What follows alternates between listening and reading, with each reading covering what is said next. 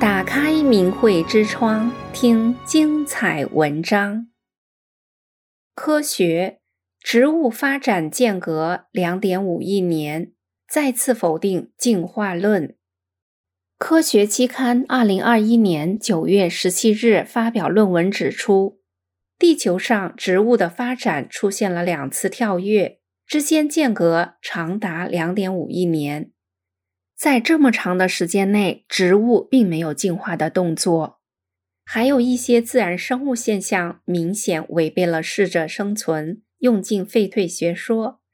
看了这些例子，或许也能自己做出正确的判断。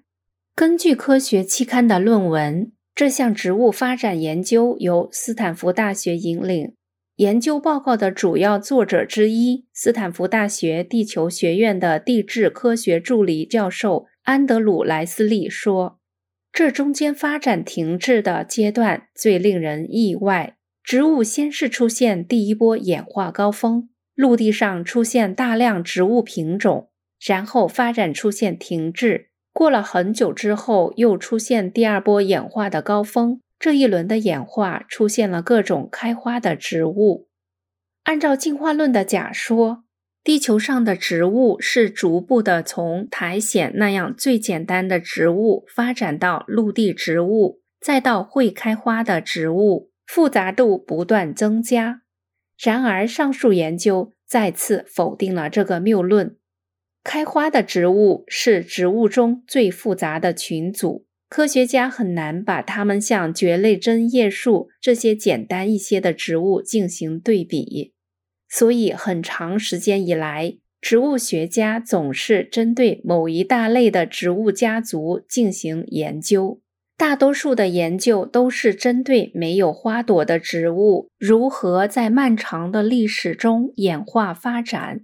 而很少有人想过这些植物怎样进化出会开花的同类种属。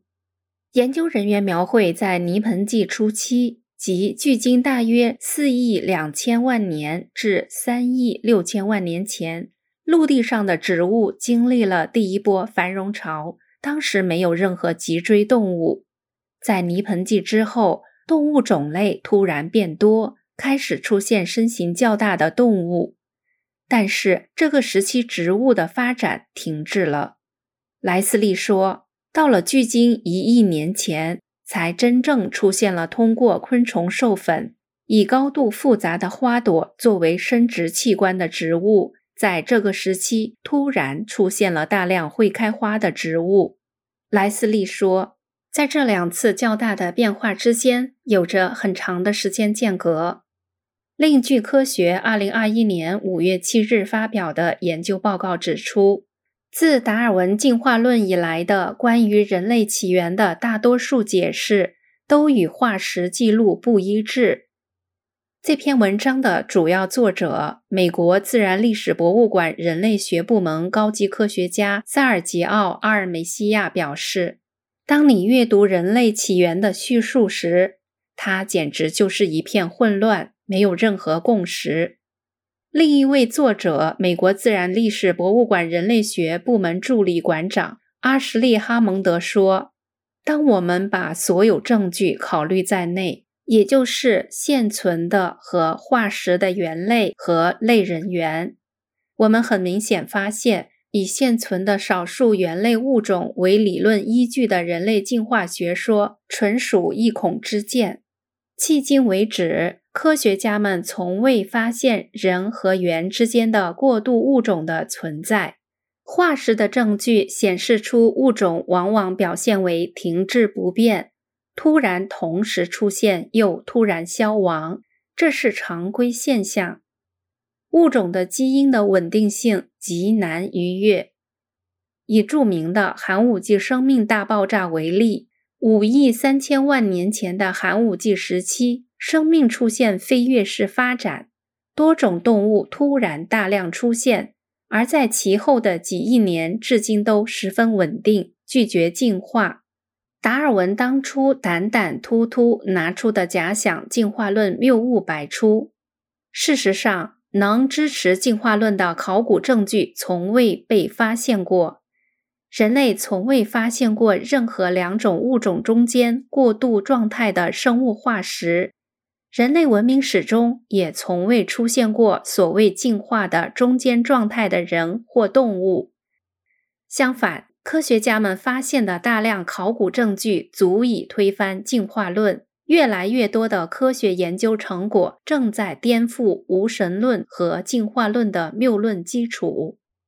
有一些自然生物现象明显违背了提倡进化论者提到的适者生存。用进废退学说，生活在深海中的两种动物——章鱼和乌贼，它们每天待在漆黑的环境中。大部分跟它们生活在同样环境的鱼类都是盲眼的。奇怪的是，章鱼和乌贼的眼部构造竟然与人类的眼睛大致相同。依照用进废退的假设，他们实在用不着这双大眼睛。按照适者生存的理论，他们这双眼睛并不会增加生存竞争力。因此，这个例子刚好说明了进化论的假设错误。寄生在羊肝中的肝吸虫，母虫每次产卵约一千五百万个，卵会随着羊的粪便排出。它的繁衍方式很特殊。必须有一种蜗牛爬过，卵附着上蜗牛，经由蜗牛移生于植物上，再由羊吃下植物，回到羊肝中繁殖。在此过程中，一千五百万个卵，大约只有十多个卵能存活。这种繁殖过程在物竞天择中应该不容易与其他物种竞争，但是肝吸虫几百万年来，都是用相同的方法繁殖。生活在澳洲树上的树獭行动非常缓慢，排泄时必须爬到地上来。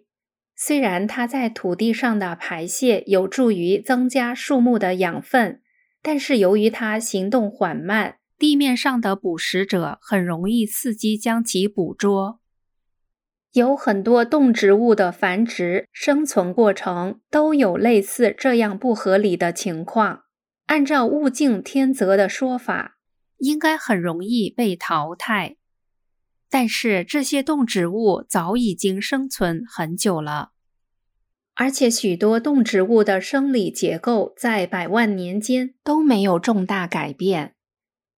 人们常常引用马的进化作为循序渐进的例子。据说，在始新纪的岩层中发现了一种叫做始祖马的小种四蹄兽化石，于是有科学家宣称它是现代马的祖先，认为它的特征与现代马相符，表示了一种渐进的进化形式。